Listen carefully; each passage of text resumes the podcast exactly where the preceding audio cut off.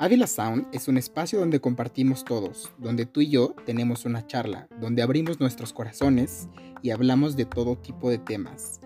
Entre amigos y expertos encontraremos la manera de seguir aprendiendo y compartiendo. Yo soy Fabs y esto es Ávila Sound. Síguenos en facebook.com diagonal Fabsávila y en Instagram arroba Ávila Sound. Hola mundo, bienvenido a Ávila Sound una vez más. Muchísimas gracias por darle play a ese reproductor y venir aquí a acompañarme y a compartirte conmigo y a permitir también que yo me comparta contigo. El día de hoy es muy especial puesto que es el último episodio de octubre. Vamos a hablar de una de las tradiciones más bonitas en el territorio nacional mexicano y en lo particular puedo decir que es mi segunda tradición preferida.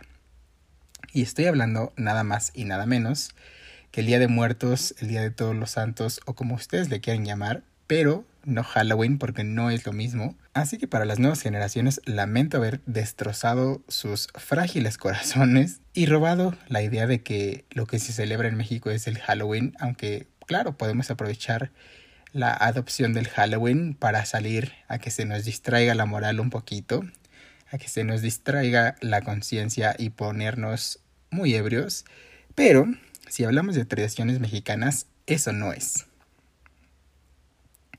Y bueno, me gustaría dar un poquito de contexto para las personas que nos escuchan fuera del territorio nacional, explicarles qué es el Día de Muertos, qué es esta celebración y de qué va. Porque también seguramente han visto por ahí en una película de la gente 007, en donde muestran un Día de Muertos en México que está muy alejado de la realidad, o al menos que estaba muy alejado de la realidad que se vivía en México hasta antes de esa película, porque claro, después de ver la película se les ocurrió convertir nuestra bonita tradición en ese espectáculo, show o montaje cual si fuera medio tiempo del Super Bowl que no refleja necesariamente el espíritu de cómo vivimos esta tradición en México.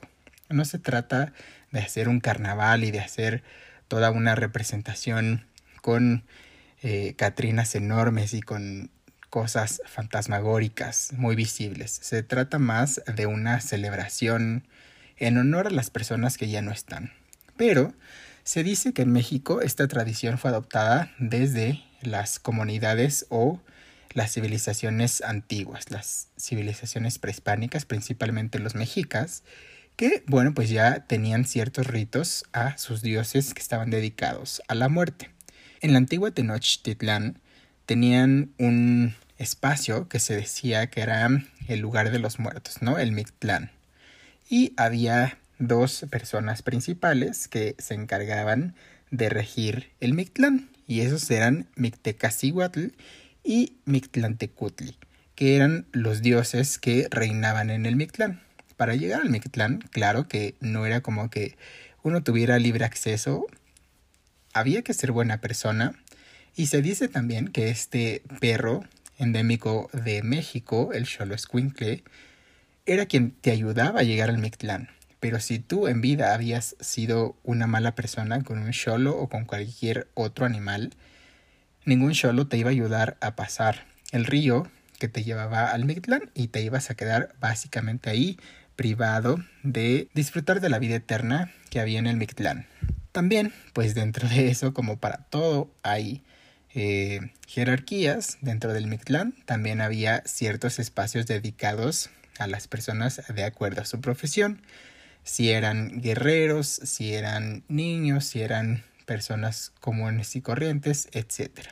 Que creo que no vale la pena entrar mucho en ese detalle porque, bueno, pues sería meternos en historia y no nos alcanzaría el tiempo del podcast para hablar de todo eso. Sin embargo, pues hay toda esta idea que desde los antiguos mexicas o las antiguas civilizaciones, pues en México se tiene este espíritu de celebración hacia la muerte, ¿no? Sí, cuando la gente se moría, se hacían ciertas ofrendas y se colocaban en las tumbas de las personas, sí había días específicos en los que se celebraba a estos dioses de la muerte que ya les mencioné, y sí había un día específico para celebrar eh, cosas como el Mictlán, ¿no?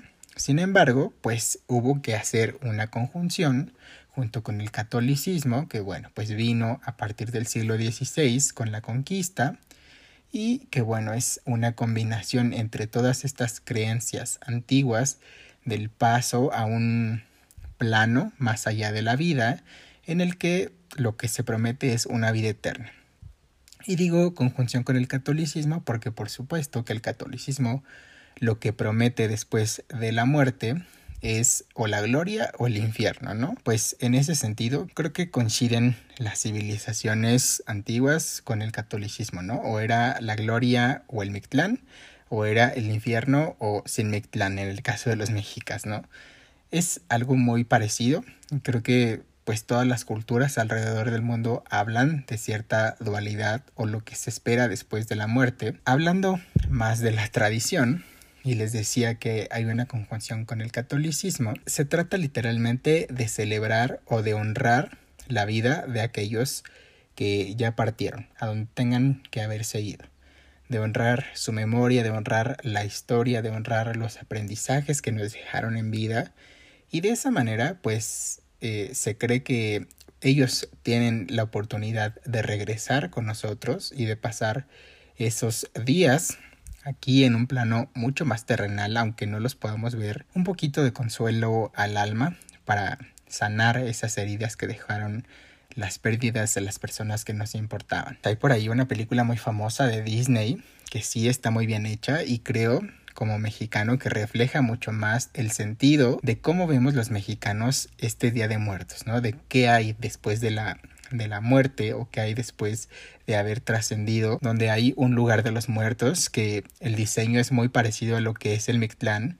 Tienen estos animales espirituales que, bueno, pues pueden ser desde el Xolo, que tiene el protagonista de la historia, hasta un gato que se convierte en un dientes de sable que vuela además y que está muy arraigado a la cultura de los alebrijes que son una artesanía mexicana muy típica, dejando a Coco un poquito de lado, Ahora sí, vamos a hablar de mi perspectiva de cómo es que yo y mi familia celebramos este Día de Muertos y de todas esas remembranzas que me trae desde que yo conocí o tengo uso de conciencia de la tradición. Voy a empezar por decir que mi abuelita paterna siempre que iban a ser eh, los todos santos o que ya habían pasado incluso y a todos sus nietos nos traía unas pequeñas decoraciones muy típicas oaxaqueñas que no eran eh, lo que conocemos como calaveritas, más bien eran como unas formas de fantasma de azúcar que además estaban como pintados, sí, pero pues era azúcar y con el tiempo que están en la ofrenda, el calor, la humedad,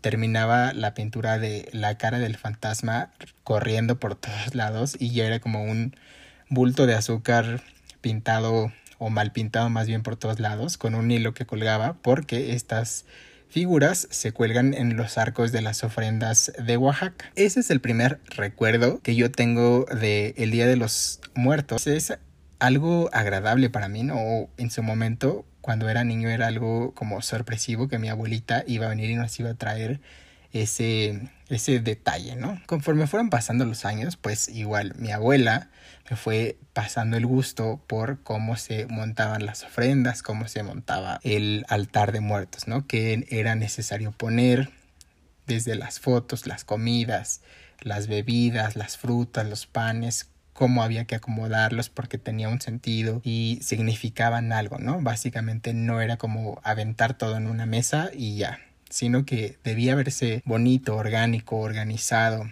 que todo estuviera bien, porque, pues, les repito, es como honrar y venerar a los que ya no están aquí. Seguido de eso, pues mi papá también es esta persona que siempre ha seguido todas mis locuras y que él se ocupa de incentivar en mí todas estas tradiciones y que yo las siga manteniendo desde ahí, desde mi abuela, pasando por eh, mi papá, situaciones de la vida que me han hecho perder a muchísima gente. Y por ellos es que yo sigo teniendo como muy presente esta tradición porque es mi manera de seguirlos recordando, aunque no solamente es este día, claro, o estas fechas, pero es una manera de sentir que de verdad vienen a estar conmigo, que de verdad regresan y que de verdad es la manera en la que yo puedo decirles todavía cuánto me importan y cuánto los quiero. Quien haya tenido eh, la oportunidad de ver una de mis ofrendas, saben que me gusta como poner varios pisos y que sea muy colorida y que tenga muchas cosas, desde panes, dulces,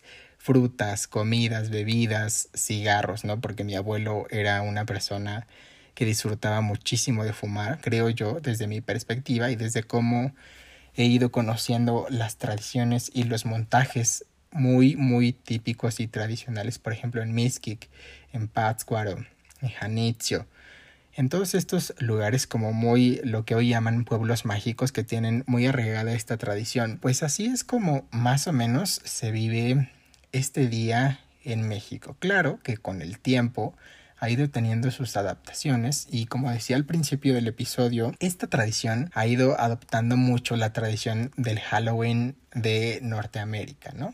o bueno, más bien en específico de la parte de Gringolandia de Estados Unidos, que bueno, es esta tradición en la que las personas, desde niños hasta adultos, se disfrazan de cosas que están asociadas con el terror y salen a las calles a pedir dulces que es básicamente una cosa muy lúdica, de mucho divertimento y distracción, etc. Creo que aunque es divertido y que el Halloween también se va convirtiendo en muchísimas cosas y va significando muchas cosas. Desde cuando eres niño, esta posibilidad de que la gente te regale dulces y que tengas dulces para picarte todos y cada uno de los dientes, que te salgan caries. Y ya cuando eres adulto, pues un Halloween significa salir literal a que se te distraiga la moral y la conciencia y terminar con el maquillaje corrido, con la máscara perdida, con la mitad del disfraz deshecho.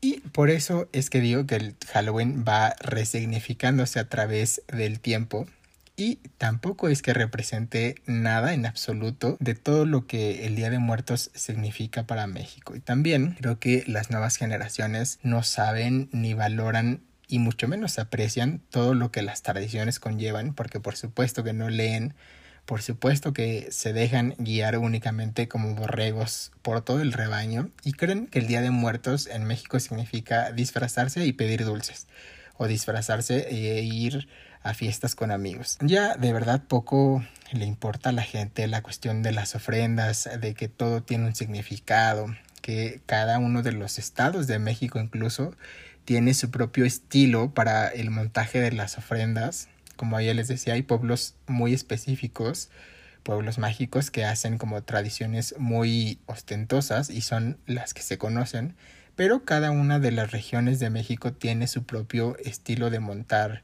las ofrendas. Y algo que sí me gusta, por ejemplo, mucho en el centro de la ciudad es que hacen varios festivales en los que hay montajes de ofrendas, ¿no? Y ahí tenemos la posibilidad de ver cómo es que cada uno de los estados monta estas ofrendas. Así que sin más rollo y verborrea, pues a grandes rasgos eso es la tradición mexicana del Día de Muertos o de todos los santos. Así es como lo vivimos, así es como lo sentimos, pero también pues hay que hablar de esta parte del mundo de los muertos que a veces llega a colarse hacia el mundo de los vivos y no necesariamente o no solo en estas fechas específicas de eh, las celebraciones del Día de Muertos, sino que a través del año pues van sucediendo cosas digamos paranormales. Y al regresar de la pausa yo les voy a contar algunas que me han sucedido, algunas que le han sucedido a algunos amigos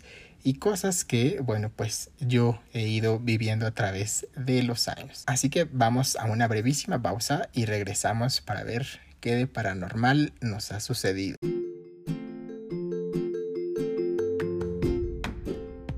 Estas son las recomendaciones de la semana.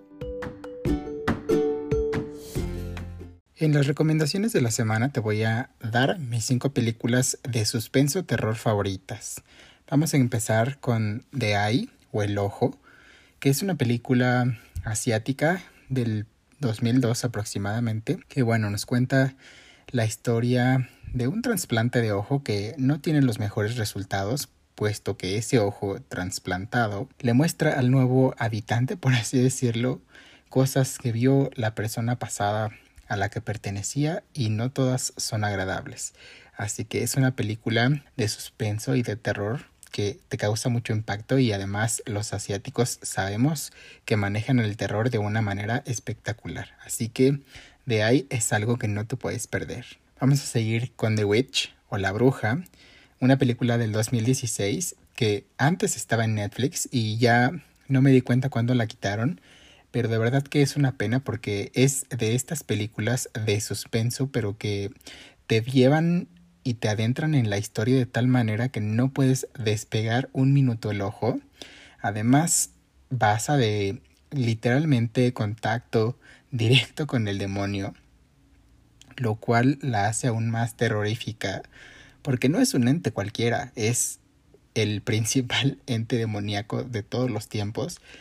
Y bueno, nos lleva a ver la historia de cómo una jovencita está destinada a ser parte de una aquelarre de brujas y al negarse, pues el demonio va matando a cada una de los integrantes de su familia hasta el punto de que la familia se pone en su contra y también quieren asesinarla y al final pues termina cediendo al llamado del mal y termina haciéndose parte de la aquelarre. Pero The Witch de verdad es una película espectacular. Vamos ahora con un clásico del terror, The Shining o El Resplandor, una película de 1980 que la primera vez que la vi he de decir que no la entendí muy bien y tuve que reverla ya un poco más consciente y más grande para entender qué es lo que pasaba dentro de ese hotel, pero básicamente el padre de familia de una familia, aunque suene redundante, llega a tener ciertos impulsos que no son nada sagrados, digámoslo así, y todo sucede dentro de las habitaciones de un hotel muy antiguo, que además se dice que está basada en una historia real. Vamos ahora con The Others o Los Otros, que es una película del 2001 donde sale el espectacular Nicole Kidman como la actriz protagónica de esta historia. Y pese a que no es de terror, sí es de suspenso y te muestra cómo en un solo espacio puede haber dos dimensiones y dos habitantes dentro de esa misma casa. Es algo que creo que a muchos nos ha pasado y a los que no, pues ojalá no les pase, pero de verdad nos muestra cómo hay dos dimensiones diferentes en un mismo espacio y además la película juega con tu mente de una manera que de verdad te hace parecer como si tú también lo estuvieras viviendo. Así que Los Otros es también un clásico que no te puedes perder. Es ya básicamente una película de culto. Y vamos a cerrar con una película que descubrí uno de esos días en los que solamente cambias de canal en el televisor y algo te llama la atención y te quedas. Esta película se llama Darkness Falls o La oscuridad cae, que sería la traducción más literal, aunque creo que en español no se llama así. Y es una historia que, bueno, para la gente menor yo creo que no le va a gustar nada verla, puesto que trata de lo que conocemos como el hada de los dientes. Nos cuentan qué sucedió y por qué este ente se convirtió en el hada de los dientes y que además no es el hada de los dientes amable que nos trae dinero. Más bien se roba a los niños, básicamente, si es que la miran. Y bueno, nos cuenta la historia de alguien que pudo salvarse de ese ente y cuando regresa a esa ciudad tiene que enfrentarse a este ente maligno, por así decirlo, vencerlo y además librar a todo el pueblo de su existencia. Así que esas son mis cinco películas de terror suspenso favoritas. Espero que algunas ya las hayas visto y si no, cuando las veas, vayas y me comentes cuál es tu opinión, si te gustaron o no, o si de plano mi sentido del terror y del suspenso es muy malo. Y también si tienes alguna recomendación que hacerme en este género de películas, con gusto la voy a recibir y la voy a ver. No soy una persona que se asuste fácil, pero bueno, pues hay que ver de todo. Regresamos de la pausa y ahora sí te voy a contar las cosas que me han sucedido que tienen que ver con los aspectos paranormales o inexplicables o que simplemente pues son energías que hay por ahí, ¿no? Tengo que empezar diciéndote que yo en lo particular tengo algo, no sé cómo se llama, don, maldición, poder o como tú quieras llamarle, porque yo de verdad no lo llamo de ninguna manera. Sin embargo, pues eh, lo que sí es que tengo una sensibilidad clara para percibir cosas, ¿no? Para sentir energías que pues básicamente no son del mundo terrenal y que además no siempre son buenas, ¿no? Me gustaría que en general todo fuera bueno y todo fuera lindo, pero pues no es así, así que uno tiene que ir adaptándose a lo que tiene. Yo honestamente esta sensibilidad no he puesto mucho por desarrollarla y por enfocarla a nada, puesto que no estoy interesado tampoco en que sea algo constante. Trato de bloquearlo o contenerlo la mayor parte del tiempo. Sin embargo, pues al ser energía, uno a veces está menos en control de su energía y menos eh, o a veces más bien drenado de energía y no logras bloquear del todo estas cosas. Me han pasado muchas cosas en, a través de los años, ¿no? Sin embargo, pues te voy a contar algunas de las más representativas o de las más tangibles. Recuerdo que era una de estas épocas que es diciembre y hay muchas celebraciones, entre ellas para los mexicanos, claro, la celebración de la Virgen de Guadalupe. Y bueno, mi familia es católica. Yo soy como más escéptico con respecto a las religiones y lo he sido desde siempre. Y te voy a decir por qué. Porque recuerdo que yo tenía alrededor de 11, 12 años y a mi mamá, sus amigas la habían invitado a una celebración por esto, por el Día de la Virgen de Guadalupe. Iban a ver una reunión en una casa de una amiga que vive muy cerca de nosotros. Y bueno, pues mi mamá decidió ir y mi hermana la acompañó porque mi hermana era como más de acompañarla en ese tipo de eventos, ¿no? Sin embargo, pues yo siempre he sido muy escéptico de la religión y muy alejado, ¿no? Aunque mi familia tampoco es de que obsesiva religiosa, pero bueno, pues ahí van a la reunión con las amigas, ¿no? Entonces yo, sobre pretexto de tener mucha tarea, me quedé en casa. Pese a que ya nací en una era donde el Internet empezaba a ser una nueva tecnología, digámoslo así, pues aún se trabajaba en máquinas de escribir, tanto en las análogas como en las eléctricas, ¿no? Yo afortunadamente tenía una eléctrica que te destruía menos los dedos por no tener que golpetearla tan duro. Y entonces, eh, y mencioné que era eléctrica, no por presunción, sino porque tiene algo relevante en la historia. Entonces ahí tienen a Fabián de entre 11 y 12 años trabajando en la mesa del comedor. En mi casa el comedor tiene eh, es un espacio abierto que da como hacia la sala también y hay una puerta de madera que da hacia el garage y hacia la puerta principal de la calle, ¿no? Entonces esa puerta de madera eh, por alguna razón estaba abierta. Tenía como de estos topecitos que se le ponen a las puertas para que no se azoten. Entonces estaba abierta, yo estaba trabajando ahí en la mesa del comedor, pero le estaba dando la espalda a la puerta. Pues yo estaba muy tranquilamente trabajando ahí Recuerdo que no tenía ni música puesta ni nada, yo solo estaba concentrado en lo que estaba escribiendo. Así que de pronto, en una de esas cosas, oigo que tocan a la puerta de madera. Tocaron tres veces y yo di por hecho que mi mamá y mi hermana habían vuelto pero en un segundo reaccioné a que la puerta estaba abierta y que yo jamás había escuchado la puerta principal de la casa abrirse y mucho menos cerrarse. Y en ese tiempo esa puerta principal de la casa hacía como mucho ruido cuando se abría y cerraba. Aún así que la cerraras con cuidado era como muy ruidosa. Entonces caí en conciencia de que no había escuchado eso y que me habían tocado la puerta de madera pero decidí no darle importancia porque pues yo ya sabía que tenía como esta sensibilidad, digámosle así.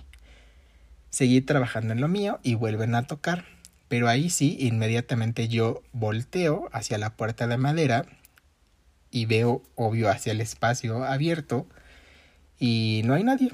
no hay nadie que tocar la puerta y esto es cuestión de segundos, ¿eh? esto que les estoy contando. Que yo volteo a ver la puerta, no veo a nadie y justo cuando yo estoy aún volteado, escucho cómo suenan todas las teclas de la máquina. Literal como si les hubieran pasado un dedo por encima de todas las teclas y para quienes hayan tenido o hayan conocido una máquina eléctrica saben cómo sonaba eso de cuando le pasabas todos los dedos o más bien un dedo sobre todas las teclas. Y entonces giro la cabeza, veo hacia la máquina y veo que literal sí está escrito eh, en la hoja todas las teclas, o sea que no es algo que me imaginé y hasta ahorita que se los estoy contando, volví a tener esta sensación de que se me eriza la piel porque esa fue la misma sensación que sentí en ese momento. Les aseguro que yo no sé cómo corrí de estar sentado ahí, pero además también mi estupidez me hizo correr hacia mi cuarto por una chamarra, salirme de la casa en plena noche e irme caminando hacia la casa de la amiga de mi mamá, que repito, aunque es muy cerca, pues aún así era un mocoso caminando solo en la noche. Total que yo llego con mi mamá y sin decir nada, solo llego y me siento a su lado, ¿no? Pero yo no sé cómo mi mamá me habrá visto, que me preguntó qué te pasó.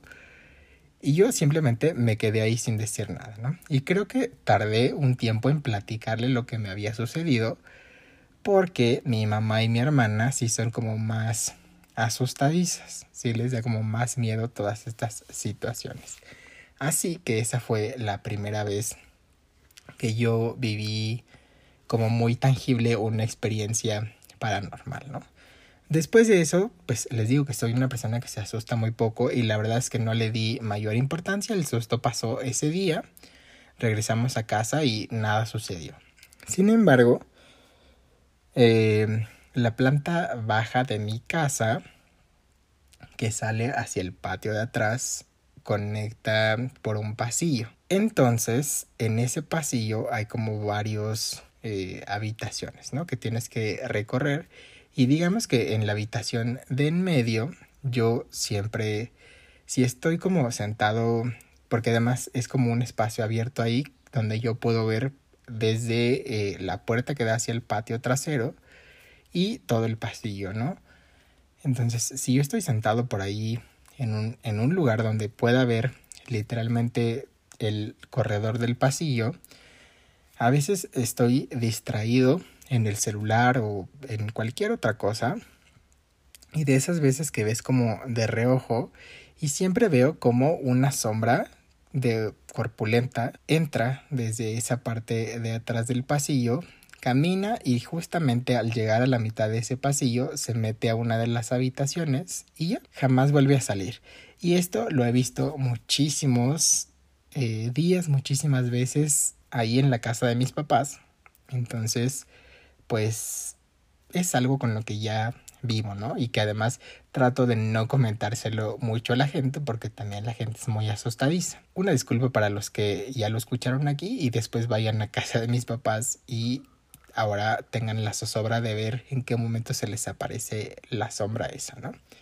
Pero les aseguro que no les va a pasar nada. Yo siempre he tenido la creencia de que en esa habitación, que además es el estudio de mi papá, yo digo siempre, y es algo que comento con mi mamá, que esa habitación es como un portal. Que hay algo donde pues esos, esas sombras, por eso entran ahí, porque es un portal y por eso no vuelven a salir, porque pues se van por el portal y ya. Entonces les recomiendo que no le tengan miedo si es que alguien aquí escucha y que vaya a casa de mis papás. Bueno, esas son dos de las cosas. También en casa de mis papás hubo una época en la que eh, tuvimos de huésped a una familiar que estaba recién operada y tenía a un hijo pequeño. Y dormían en una de las habitaciones de abajo que daba al patio de atrás y en ese patio hay una escalera. Y entonces este hijo pequeño de ese familiar decía que todas las noches escuchaba pasos por ese pasillo y que se detenían justo en la puerta de esa habitación. pero así, que los pasos venían del principio del pasillo y se detenían justo en la puerta de esta habitación y además, como hay un ventanal bastante grande y de ahí se ve la escalera, él también decía que desde la habitación en la que se quedaba con su mamá, pues veía a alguien que se asomaba desde la escalera. Mm, algo que, bueno, yo al menos eso nunca he visto.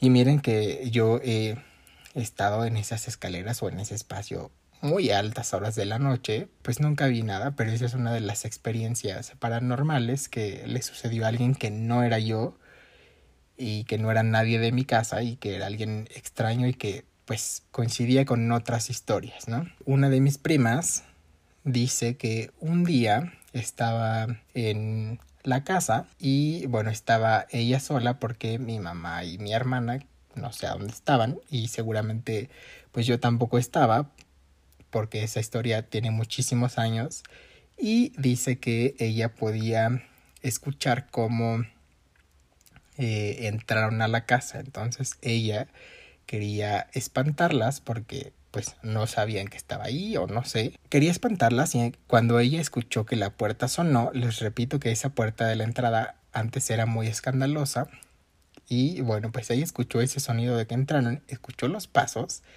y cuando se escondió detrás de la puerta pues se quedó esperando porque nadie entró pero cuando se dio cuenta que nadie entró, pues dice que esta sensación de escalofríos igual hizo que saliera despavorido de la casa y más bien esperó a que regresaran a la casa mi mamá, mi hermana o quien tuviera que regresar, los esperó afuera, ya no quiso entrar a la casa porque pues ya tenía el miedo, ¿no? En esa misma casa de mis papás, yo antes tenía una habitación en la planta alta que era como una habitación de en medio, digamos. Y al lado estaba la habitación de mi hermana y también había un pasillo que conectaba las demás habitaciones y que te llevaba hacia la escalera. Para llegar a la escalera yo tenía que recorrer este pasillo, pero en esa esquina había una habitación que básicamente nadie usaba y era como un lugar muy oscuro porque como nadie lo usaba pues no había nunca una luz prendida ni nada. Entonces a veces yo bajaba por agua o por cualquier cosa en la madrugada y siempre sentía algo ahí. Yo me, acuerdo que iba a bajar por agua, pero me desperté como así adormilado, ¿no? Y así iba caminando y de pronto se me erizó la piel y volteo a ver esa esquina de esa habitación, que después esa habitación fue mía y bueno, volteé a ver esa esquina y yo les puedo asegurar que vi una sombra muy oscura, pero muy oscura, y les puedo asegurar que no era nada bueno.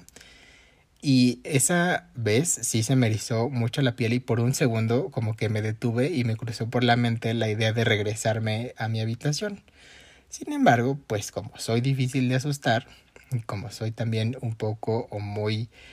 Eh, mi mamá dice irresponsable, pues yo seguí caminando y recuerdo que lo único que le dije fue, ahorita no, y cuando yo regrese ya no quiero que estés aquí. Porque bueno, pues eh, algo que ya les había dicho, a lo largo del tiempo yo he ido teniendo o se ha ido afinando esta sensibilidad de que yo puedo ver y sentir energías, ¿no? Y que a veces no son buenas.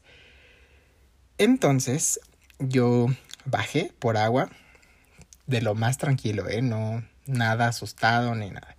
Regresé, subí, Volví a voltear hacia esa esquina y ya no había nadie. Me volví a meter a mi habitación y dormí como si nada.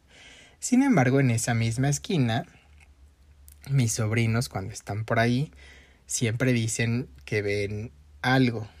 Y la verdad es que no les alimentamos la idea porque no vale la pena, ¿no?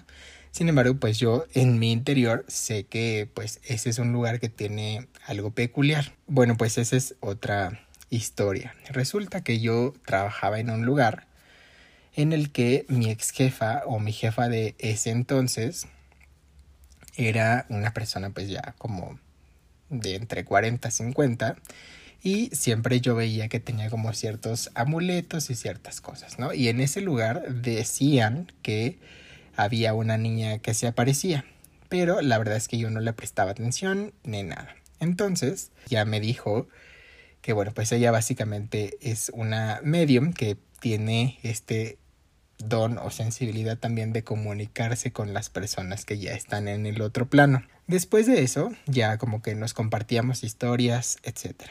Hubo un día en el que yo tenía que trabajar un proyecto justamente con ella, por lo que en lugar de trabajar en la oficina que me correspondía, yo trabajaba en su oficina. Estábamos ahí muy concentrados los dos, cada quien en su computadora y intercambiábamos ideas y cosas.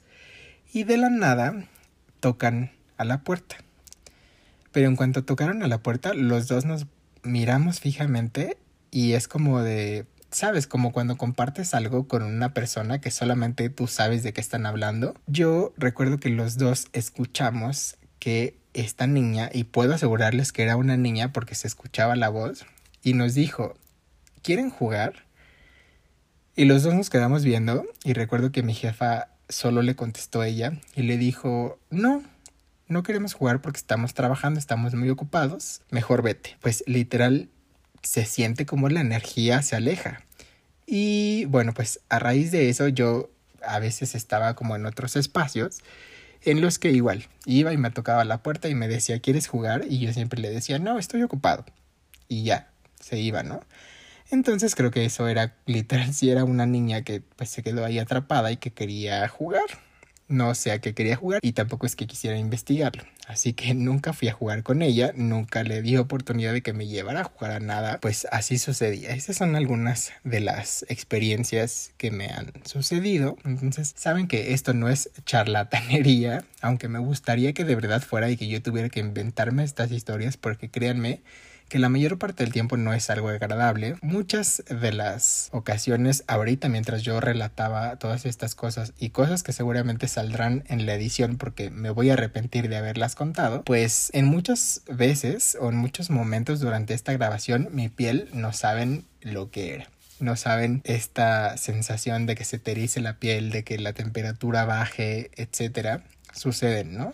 Y por eso es que tampoco me gusta hablar mucho del tema porque, bueno, pues solamente quería compartirlo contigo y causarte ahí un poquito de terror también sobre texto de las fechas. Bueno, esperemos que en algún momento yo descubra cómo utilizar esta sensibilidad para algo más positivo, de energías más puras, más positivas y benévolas y en el mejor de los casos poderlo usar para comunicarme con personas específicas con las que yo sí quiera tener contacto, pero por lo mientras y mientras no sepa controlarlo y no me decida a estudiarlo y a desarrollar o pulir estabilidad, pues lo dejaremos básicamente bloqueado.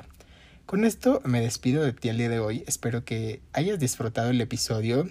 Espero también que puedas compartir el episodio si crees que a alguien le puede interesar, porque de esa manera hacemos que la comunidad crezca, que afortunadamente esta comunidad de Ávila Sound ha crecido muchísimo y de verdad yo no tengo cómo agradecerte ni cómo pagarte que estés aquí escuchándome semana a semana, a veces con sus descansos respectivos, pero bueno, la constancia de todos ustedes me hace a mí comprometerme más con el proyecto, hacerlo con muchas más ganas y también al equipo de producción le llena de alegría el que el proyecto esté tan bien aceptado y que en muchas más partes fuera de México lo estén escuchando. Eh, por ahí ya nos llegaron las actualizaciones de los analytics de los países en los que se escuchan y de verdad yo jamás pensé que este proyecto fuera a llegar a tantas fronteras. Sin embargo, pues lo agradezco y te agradecería mucho más que también le sigas dando el share, el compartir, que le platiques a tus amigos, conocidos, familiares, si crees que a alguien le podría interesar lo que hablamos en este podcast, que es básicamente todo. Pero bueno, pues sin más, yo te dejo hasta la siguiente semana.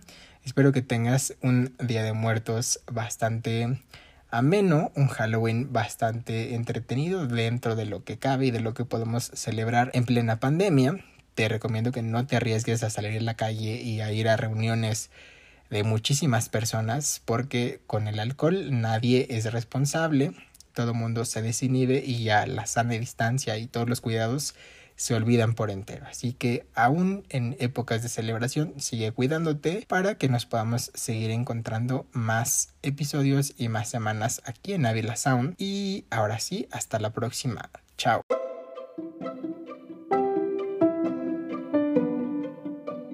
La muerte es solo un síntoma de que hubo vida. Mario Benedetti. Gracias por escuchar. Esto fue Avila Sound. Nos vemos a la próxima.